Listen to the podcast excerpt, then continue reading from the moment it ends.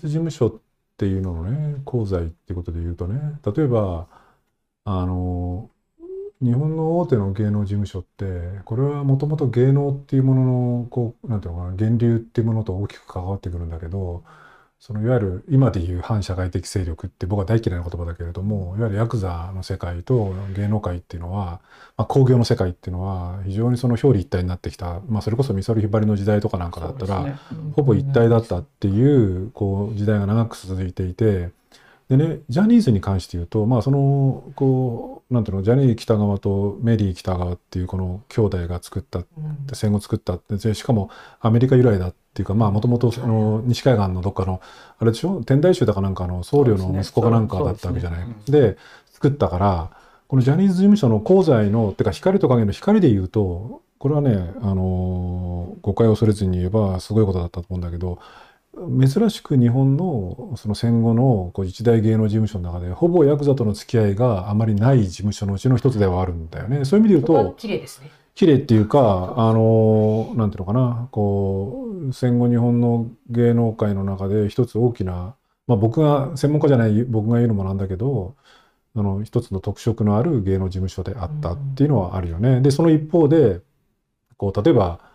あるじゃない？そのなんていうの？ここで言うと多分すげえ怒られると思うけどそのビーバーニングとかさ。バーニング。とか、はい、あるいは吉本興業なんかも含めた、うん、その芸能事務所っていうのはかなりヤクザの世界と近かったりとかする。うん、で僕はそれ自体を非難するべきなのかどう捉えるのかっていうのは多分これそのね社会のこうありようみたいなものに関わってくるからヤクザとこう絡んでるから汚いからあいつら許せないとかっていうつもりは僕はないんだけれどもただ相当怪しい裏社会の人たちとこう一緒になっていてでそれがねその話するとまたさらに長くなっちゃうんだけどでも例えばさ実態はそうだったにもかかわらず例えばねちょっとヤクザとの関わりがあったっていうことでもうほとんどなんかこう息の根を止められた芸能人みたいな人たちが何人かいたりとか。そのくせさ政治家は反社会的勢力と付き合っても全然息の根が止まらないっていう問題点もあったりとか。でね僕は何言いたいかっていうとあのさっきの話に戻るんだけれどもそういうそのエンターテインメントっていうものはエンターテインメントの業界としてエンターテインメントがタレントさんたちが何かを作ってみせるっていうのはもちろんそれはエンターテインメントなんだけど、うん、マスメディアっていうのはテレビなんかがそれを伝える媒体になることはあるんだけれどもでもと同時にその背後に何があるのかっていうのを本来は伝えるべきだしこんなに面白い話はないわけじゃん。だってさっきの話に戻るけどさだから一体ジャニーズっていうのはどういう芸能事務所なのかなんでこんなにこうそのなんていうのかなこう戦後一貫して僕は一回もそのジャニタレのファンになったことないし誰かのアイドルのファンになったってことは僕は基本的にないんだけれど例えばあれじゃないそのフォーリーブスとかだったりとかから数えればさほぼこの半世紀間くらい全ての世代がジャニタレの誰かにこう何らかなんか影響を受けてるっていうか触れ合ってるっていうのこんな芸能事務所多分ないよね。つまりそういう芸能事務所がの裏側みたいなものがなぜ芸能ジャーナリズムっていうのがあるいは芸能ジャーナリズムに限らないジャーナリズムが触れようとしてこなかったのか触れなかったのかこの異常性あるいはこうかつてはね例えばね芸能リポーターなんかもね僕例えば梨本さんって僕その晩年の梨本さんとちょっとこう交流があったんだけれど梨本さんなんかはもちろん芸能リポーターなんだけどあのね、こう突っ込むところはもうちょっと突っ込んだよね。もうちょっと突っ込んだよ。うん。だけど、そういうのが一切なくなった。だからもう、その芸能リポーター的な人たちの中でも、あるいは芸能ライターみたいな人たちも、そういうところにほぼ突っ込まない。あるいは突っ込んで、別に光と影あるわけだから、別に罪だけ書くわけじゃなくて、光も書いて突っ込んでいくことの面白さみたいなものにチャレンジしなくなってきたまあ、チャレンジしなかった芸能ジャーナリズムこの何十年かの芸能ジャーナリズムっていうものの問題点なんだろうなっていう気はする、ね、田原俊彦さんの会見とかねすごい会見でそれで、ね、大きくあの評判が揺らぐみたいなことがありましたからね。田原俊彦だったあれでしょ、ジャニーズ事務所辞めて、一時期はもう完全に干されてたわけでしょ？ででそれがまあ最近ねまたいろんな形で出てきたりとかしたりとかさ、それはそれでさなんかもうちょっと形ですね。形っていうかそれ自体をそれ自体を本来であれば、ガイドショーであったりとかだからさっきの話で面白いんだからなんでそんなふうになったのってみんな思うじゃん。だからそれ自体ネタとしてきちんとやりゃいいんだけどそれをやらないっていうね。竹中ローさんの話よくこうこう偉人として伝わってくるんですけどまさに美空ひばりさんを描きながらそういう世界も描いてそういうだからその美空ひばりっていう希代の歌姫だったりとか当時の鍋プロだったりとかってうん。圧倒的な力を持っている芸能プロダクションに食い込んでその芸能プロダクションのことを書きながらもあるいはタレントのことを書きながらもその裏にまで突っ込んでい突ってその裏のことも書くっていう。やっぱりそういうなんていうのある種のなんかこうまさにルポライターうん。芸能ルポライター的な人がいてもいいと思うんだけどね。俺はなんかそれがいないよね。ちょっと余談になっちゃいますけど、今回、ジャニーズ事務所がこうやって、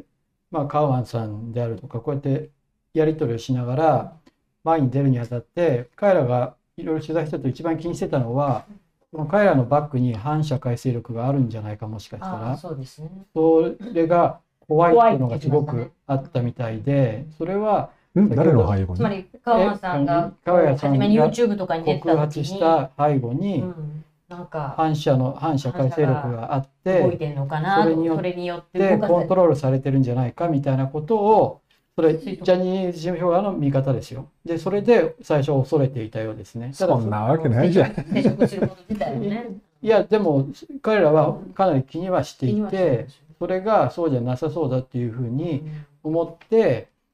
まあ、今回明らかになってますけど社長あの藤島うんジュリーはい。慶吾社長と会うっていうのはそういった経緯の中で進んでいったので、そういう意味では先ほどおっしゃってたジャニーズ事務所は反社会勢力とはかなりあのもともともともとつながりが薄いっていうのは私もその取材の中でみんなそう言うけど実際そうなんだなっていうのは感じましたね。まあもともとあれだからねご存知の通りそのねジャニー喜多川っていう人があれ確か朝鮮戦争にも通訳かなんかで従軍してんでしょ？ですね。うん。でだからアメリカから戻ってきてでなんか俺ちょっと調べたことあるんだけど和歌山かなんかにこうフィクサーみたいな人がいてその人の飛行かなんかでちょっと和歌山にしばらくジャニー喜多川とメリー喜多川がいたらしいんだけれどでその後朝鮮戦争に行ったのかその辺の順番は分かんないけれどそれであれでしょ？代々木にある米軍の基地かなんかのあの米軍のそのキャンプかなんかの近くで野球チーム作ってで子供たち集めて野球チーム作ってでそれがジャニーズって名前でその子たちを何人かをピックアップして芸能界にデビューさせたっていうのがジャニーズの始まりだからまあそもそもそういうそのいわゆるこう興行の世界でヤクザとこう表裏一体になってこう作ってきたようなまあ戦後っていうかまあこの芸能界っていうもの。だって歌舞伎だってそうなわけでしょ？もともとはいわゆるこうねもともとのね被差別階級みたいなものとかあったりとか歴史がそうですよね手元表裏一体だったりとかっていうようなところもあるし、そういう世界とはあの発祥が違うからっていうことはあるんだと思うよ。そのジャニーズ事務所っていう芸能事務所のこう成り立ちからして。でしかもこれは僕はあまり詳しくない。芸能ジャーナリスト今度聞いてやってやった方がいいと思うけれど最初フォーリーブスが出てそこそこヒットしたけどその後だからタノキンが出てくるくらいまでの間っていうのはほぼタレントがいなくて相当厳しい状況だったんでしょ。でタノキンが出てきてようやくこう浮上し始めてでもその頃のテレビ局との力関係っていうのはある種こう対等っていうか、はいジャニーズ事務所側の方がむしろこう下だったのがその後だからタノキンが出てきてだからなんだ？その後誰か？金の後って誰だろう？少年隊？少年隊だったりとか光源氏だ光光源氏だったりとか。ああそれからスマップなんかが出てきてこうわーっと一気に伸びていく嵐とか出てきて伸びていくわけでしょ？嵐。だからまあそういうこう芸能事務所なのでもともといわゆるヤクザとかの人たちとはその接点を無理に作る必要はなかったっていうところもあるんだろうけれどね。野球部とかから来て藤木幸雄さん状態ですね。藤木幸雄さんも補助を集めて野球部を作ってみたいな。あそうなんだ。まあ、別にエンタメには行きませんでした、まああの人はだけど完全に。いやだからねそっちですか。そそっちでどっちなんだ そっちの人ともつながってるっていう。そうだよな。だってもともとだって神戸の神戸の神戸のだって山口組と横浜のみたいなねそういうところあるかあー。らそれはそうなんだ。あれ青木さんなんかそういえばジャニー喜多川さんを書こうとした時期も頼まれてっていうかああの頼まれてた。やたあのやろうっていう時期はあったんだけど、なんか俺が怠け者だからダメ怠け者だからやらなかったよね。まあ、それでそういう意味では面白い。面白いよ。ねでだからそれでで言うとジャニー喜多川っていう人ってなんかある種戦後を体験してるような人でだからアメリカと日本の関係っていうのもそうだし、それから野球っていうまあある意味でこうアメリカが日本に持ち込んだ、うん。つまりだってね、この間の WBC もそうだけれども野球が盛んな場所っていうのは基本的にアメリカの植民地かアメリカの影響力が強いところ韓国だったりとか南米だったりとかっていうようなところだしだから野球っていうものが最初ねこうきっかけになったっていうのもそうだしアメリカと日本の関係もそうだしそのこうある種ジャニーズあるいはジャニー喜多川っていう人自体が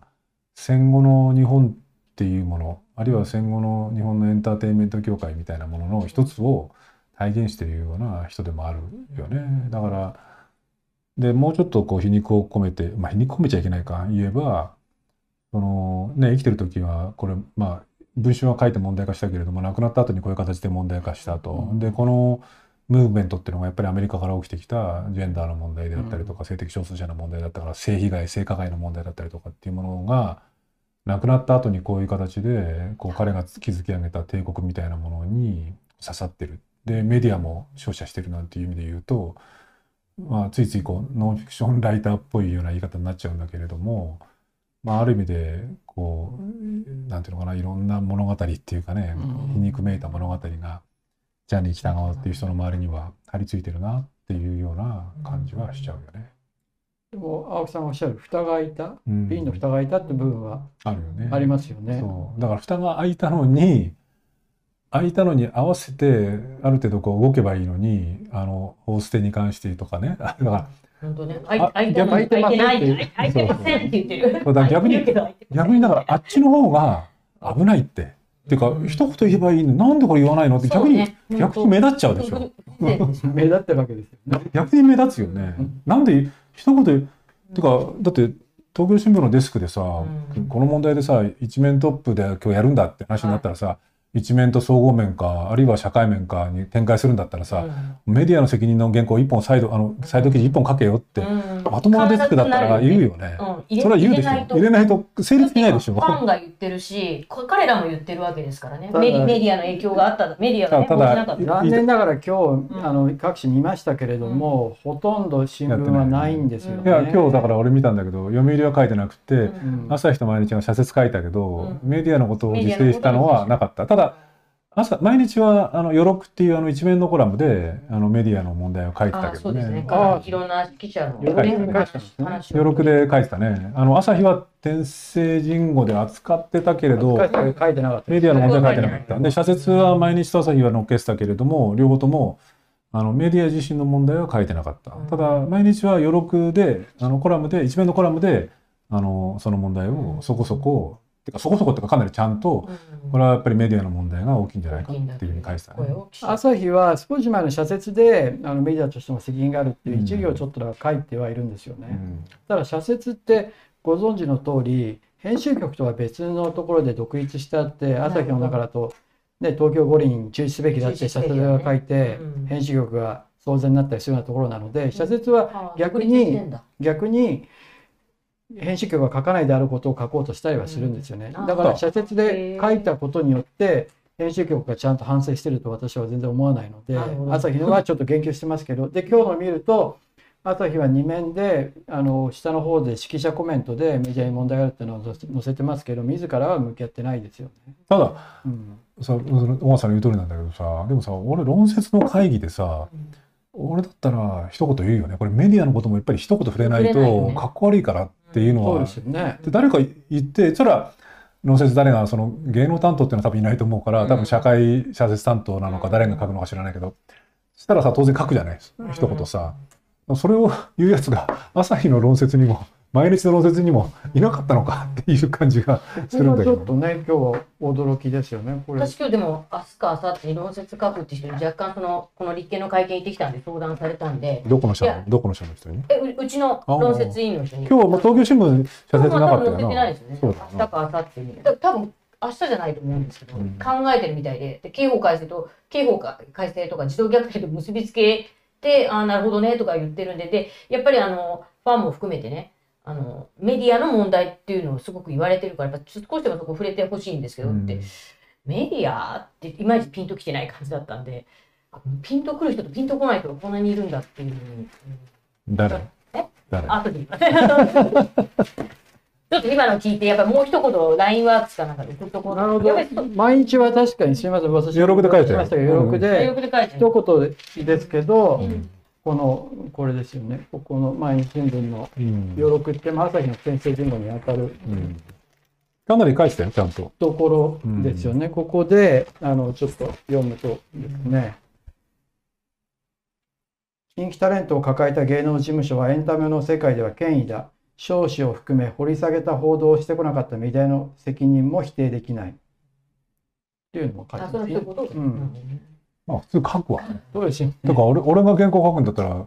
俺が天聖人語だろうが余力だろうが、ね社説も書いてもやっぱり一言書くよそね。こに結構、そこに結構、あの、ネットも含めて、今のね、市民の声が、批判が向いてるっていうことを意識できる人とできない人がいるんだなって。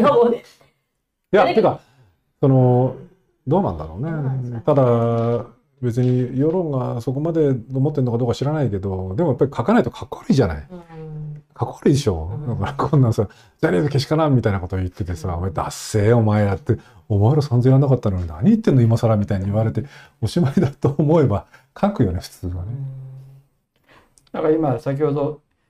コメントであったんですけど、ホステでまた今日のあの国会の話を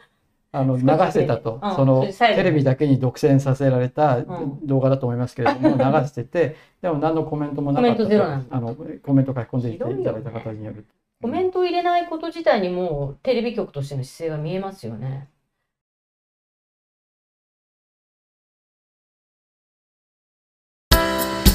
アークタイムズポッドキャストお聞きいただきありがとうございます。他にも様々なエピソードがありますのでぜひお聞きください動画は YouTube 上のアークタイムズチャンネルでご覧になれます。こちらもぜひご活用ください。